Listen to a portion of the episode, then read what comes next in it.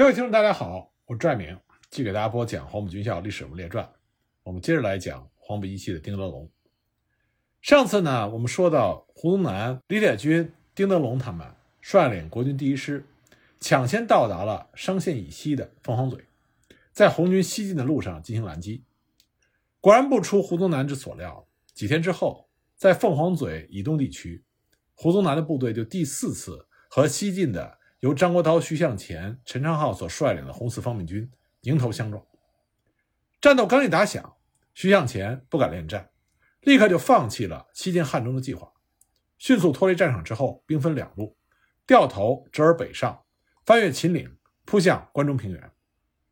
这个时候，整个关中地区就像一支十几万人的大军在游行，阵势蔚为壮观。红军在前头带路。国军的五个师在后面紧追不放，冲在最前头的就是胡宗南亲率的第一师。无论徐向前怎么急行慢走，想要摆脱胡宗南，可是胡宗南始终像一只训练有素的猎狗，总是能够找到红军的踪迹。徐向前经过这次大迁徙，也算领教到了他这位老同学胡宗南的厉害之处。那么，胡宗南第五次撵上红四方面军，是在关中户县地区。当时红军进入到关中平原之后，形势更加的险恶。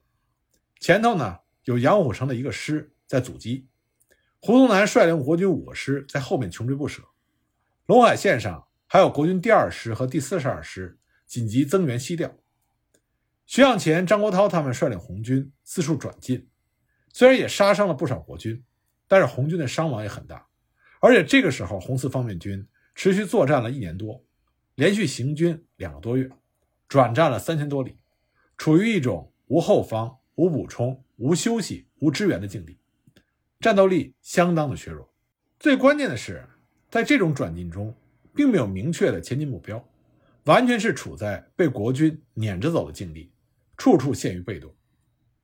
十二月初，在户县地区，胡宗南率领第一师和陕军警备旅再次将红军团团围住，只是因为后续部队没有能够跟上。结果，徐向前趁着胡宗南立足未稳的时候，率领红军迅猛反击，激战数小时之后，终于破围而去。不过这一次呢，红军再次付出了十分昂贵的代价，红十师代师长曹光南在战斗中牺牲。那么，在国军步步紧逼之下，红四方面军的领导人就知道关中这乃是强敌云集之地，根本没有可能立足，所以决定第二次翻越秦岭。向山高林密的大巴山区发展。秦岭呢，在地理上是中国南北方的重要分界线，又是黄河流域和长江流域的主要分水岭。秦岭海拔两千米以上，北坡到处都是悬崖峭壁，攀登之难难以数到。更为突出的是，当时已经严冬，可红军仍然是身着夏衣。在这样的情形下，红军还要不断的突破国军的重兵围击。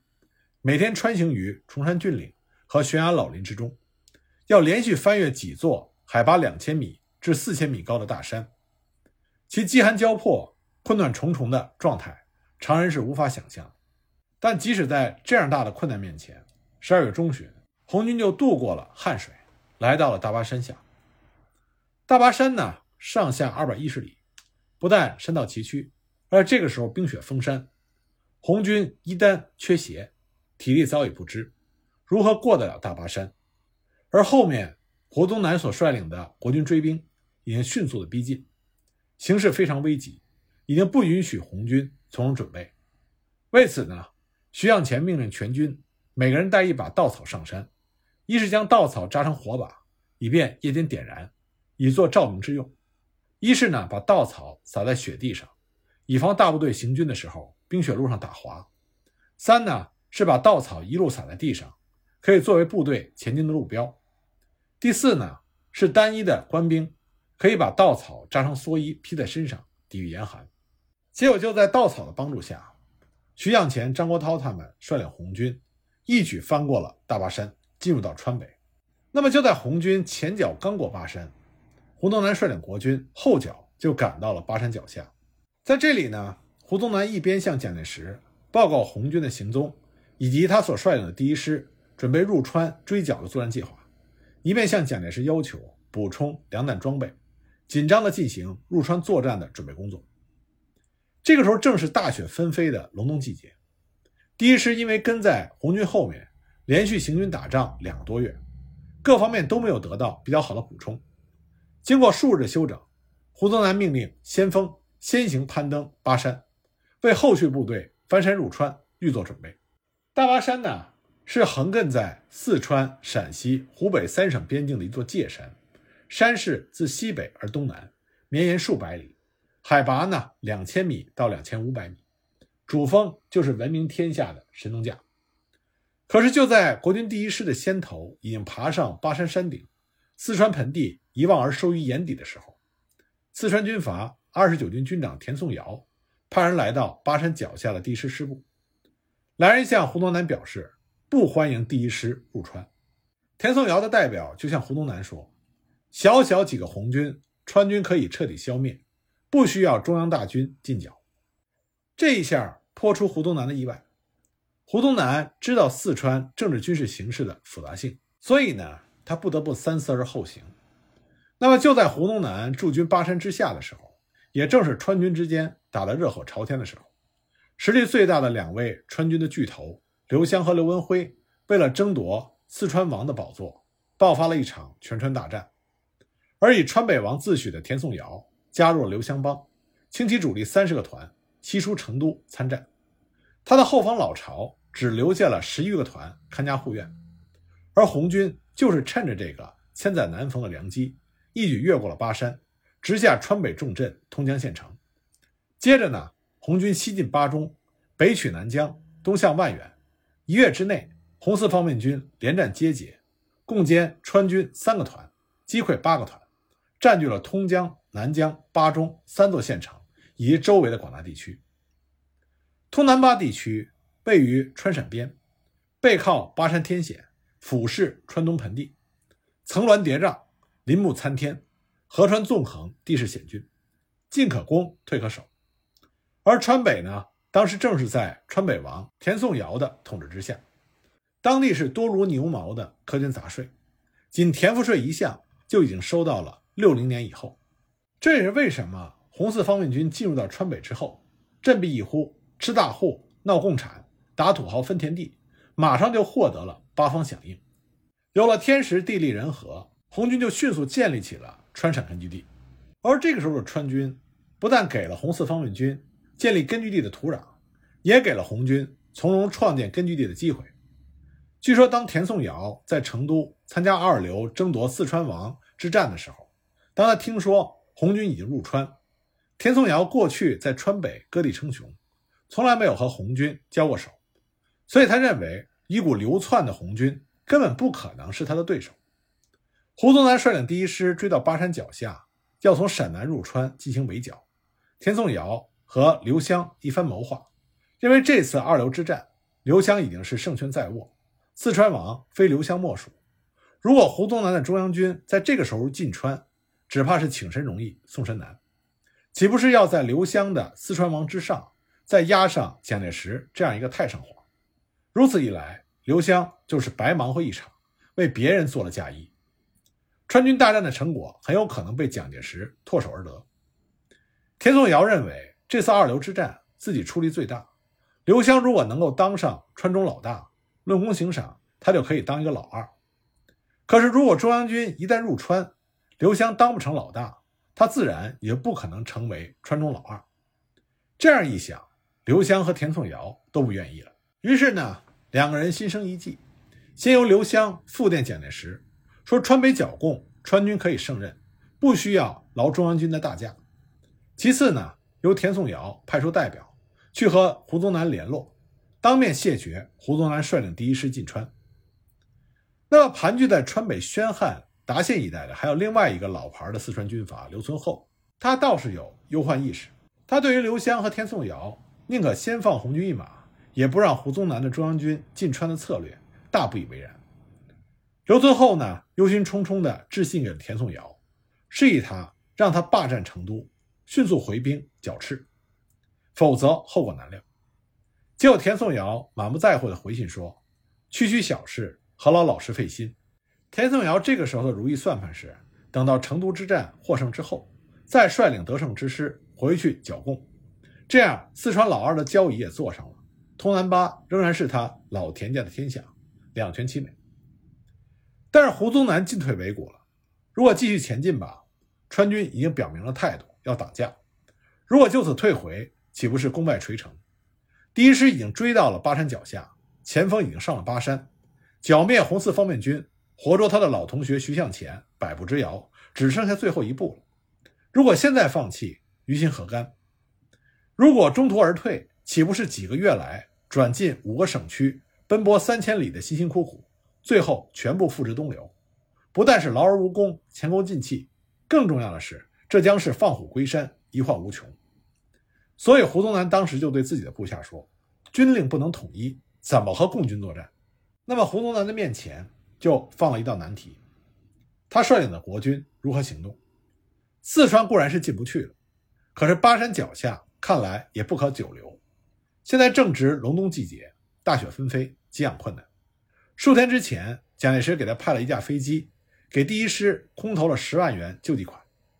结果呢，钞票从空中飘扬而下，被附近的一个陕军营捷足先登，抢去了一万多元之多。这是赵寿山的部队，后来经过多次交涉，才追回了一部分，仍然缺少八千多元，无法补足。更重要的是，因为这件事情，国军第一师和陕军的关系大为紧张，双方关系最僵的时候。赵寿山愤然对胡宗南派来的人说：“你告诉胡宗南，我赵某从来没有打过三十倍以下的敌人。胡宗南，你那几个毛毛兵，喊一声就可以把他的枪收了。”所以胡宗南前有川军挡架，后有陕军虎视眈眈，处境呢也非常的尴尬。那么面对红军入川，西北政治军事形势的变化，胡宗南、李铁军、丁德龙他们就进行了一番全面的分析。那么胡宗南认为。结局无非是三种可能：一是红军被川军剿灭，这当然是上上结局，再好没有。可是胡宗南深知，红四方面军在鄂豫皖边区纵横四年多，国军先后派出了数十万的大军进行围剿，都是被打得落花流水，丢盔弃甲。这一次，蒋介石亲自率领两路大军、九路纵队、三十多万的兵力，才把红军逐出了鄂豫皖根据地。又经过十数万大军前后近两个多月的追剿，转进三千多里，也不过是将他们赶入了川北地区。以中央军的实力，以国军第一师的彪悍，尚不能置红四方面军于死地。可以想象，仅凭着川军那个落后的装备，想要彻底消灭红军，那真是愚不可及，自不量力。胡宗南根据自己和红军交手的经验断定，川军绝对不会是红军的对手。那么第二种结局呢？是红军在川北不能立足，再一次流窜作乱。胡宗南认为，如果川军能够在蒋介石的领导下卷取前嫌，齐心合力的剿共，这种可能是存在的。毕竟从军事实力上来说，川军有数十万的大军，而红四方面军经过之前的连续作战，按照胡宗南的估计，只剩下不足五千人，而且装备低劣，衣不蔽体，食不果腹，伤不能疗，有病无药医。战斗力远非鄂豫皖时期可比，不过实际上呢，红四方面军进入川北的时候尚有一万四千多人。但是不可否认的是，和川军的兵力相比，红军处于劣势一方。川军如果能够上下一心，一定可以捡一个现成落地的桃子。剿灭红军固然可能性不大，但是打败红军是有条件的。问题是，如果红军不能在川北立足，会向哪里流窜？最有可能的方向。应该是大西北的腹地，甘肃、青海、宁夏以及新疆等省区。一方面呢，这些地区地广人稀，便于藏匿；另一方面，可以进一步的向苏俄靠拢，以便开辟一条国际交通线，甚至可以背靠苏联，建立所谓的新的根据地。如果出现这样的局面，应该如何预作筹划？胡宗南认为，防患于未然，应该预先在川北通往大西北的必经之路上重兵防守。那么第三种结局呢？是川军被红军打败，红军在川北地区建立新的根据地。胡宗南认为，如果真到了那个时候，川军必定要在红军和中央军之间进行一次选择，或许会重新邀请中央军入川，帮助川军进行清剿。胡宗南分析，在这三种结局中，第三种的可能性最大。因此呢，胡宗南决定，第一师既不便在汉中久留，久留则陕军将于第一师不利。同时呢，第一师也不能重新退回到鄂豫皖，那样的话，半年多来和红军血战的成果一点也不可能得到。不如向蒋介石建议，第一师移师陇南，一是避开陕军杨虎城部，以免产生进一步的摩擦。二是据守红军西窜大西北腹地的必经之地，一旦红军被川军打败，则第一师进行拦截，置红军于死地。如果川军一旦被红军打败，需要向中央军求援的时候，第一师也是近水楼台，可以迅速的入川助战。胡宗南、李铁军、丁德龙他们商议妥当之后，就向蒋介石提出了建议：汉中是危地，不可久留，请求蒋介石下令把援助甘肃天水的陕军孙维如部。撤回陕西，让胡宗南把第一师带进天水及陇南一带，一面休整备战，一面注视川北战事，这才是万全之策。蒋介石接到胡宗南他们的电报之后，深为赞赏，因为多年以来呢，蒋介石就考虑如何把中央军嫡系向大西北腹地渗透的问题。一来因为力量有限，二来因为没有借口，所以才迟迟没有下手。现在追剿红军。在充实西北、剿共军事力量的借口之下，中央军入甘，自是不可避免。难能可贵的是，胡宗南他们能够不畏艰险，主动请缨，不但筹划深远、思虑缜密，而且能够艰苦奋战，这是难能可贵的。就这样，一九三三年春，胡宗南、李铁军、丁德龙他们率领第一师退出汉中，移入陇南。自此呢，胡宗南军事集团就成为了蒋介石手中。一颗弃入大西北的要旗，也是中央军嫡系部队中第一个进入大西北腹地的国军高级将领。这也奠定了胡宗南军事集团称雄大西北、控制中国西北腹地达十八年之久的基业。从最初的动机来看呢，胡宗南关于进兵陇南的献策，实在是出于一种无奈，因为川军巨头视四川为他们的私家猎场，川北进不去，杨虎城呢？又是汉中，是他陕军的禁地，汉中也不能立足。当时胡宗南就感觉到，以自己的一师之众，孤悬巴山险地，天时地利人和三者不得其一，如何能够久留？出于图谋自保的需要，大概任何一位将领都会做出从陕南撤军的决定。那么对于蒋介石本人来说，他历来是第一师，是自己的心头肉，当然不会同意把第一师。久悬于险象丛生的巴山汉水之间。不过，胡宗南的过人之处，就是在于他不是消极的向蒋介石提出从汉中撤军的建议，而是经过缜密的分析，为蒋介石提出了一个如何控制和统一大西北的重大决策。作为实施这个决策的第一步，就是在巴山电报中建议将第一师从汉中移入天水，控制陇南，以此呢扼住甘、川、陕、青、宁、新。等数省的咽喉，为蒋介石今后徐图大西北奠定了基石。胡宗南这不仅仅是军事眼光，而且还有政治眼光。就陇南的地理位置来说，居于川军、陕军、回马军事集团的中心，可以说正是大西北的咽喉所在。占据陇南，对于抑制西北各军事实力集团、控制大西北，有着牵一发而动全身的战略作用。从当时西北陕、甘、川、宁、青、新各省的政治来看，都是被当地的军阀或者是地方实力派军人所把持，有的只是表面上和国民党南京政府维持着一种若即若离的关系。蒋介石的号令起不了太大的作用。蒋介石虽然有徐图之心，无奈鞭长莫及，偌大的大西北腹地没有国民政府的一兵一卒，在那些拥兵自重。各地称雄的军阀眼里根本就没有蒋介石的位置，因此，如何把自己的中央军嫡系部队打入大西北，一直是蒋介石控制和统一大西北的中心环节。那么，就在蒋介石为此苦思而不得其解的时候，胡宗南的一纸巴山急电，让蒋介石拍案叫绝。这样，他既可以让自己最为亲信的天下第一师陈兵陇南，扼住大西北的咽喉，进而呢？可以对流窜川北的红军进行清剿，退可以扼守红军将来向大西北腹地流窜的通道，还可以对周围数省的川军、陕军、回马集团进行军事威慑，一石数鸟。这是一步高棋。胡宗南的巴山急电就医好了蒋介石的心病，也提高了胡宗南和他所率领的军事集团在蒋介石心中的分量。胡宗南的巴山急电实际上就显示出了胡宗南的战略眼光。这个时候，蒋介石手下的黄埔学生不乏猛将，但是能够有全局战略头脑的的确不多。所以，胡宗南的巴山急电就让他在其他的黄埔学生中脱颖而出，也让他成为蒋介石手下第一位独当一面的执行战略任务的黄埔高级将领。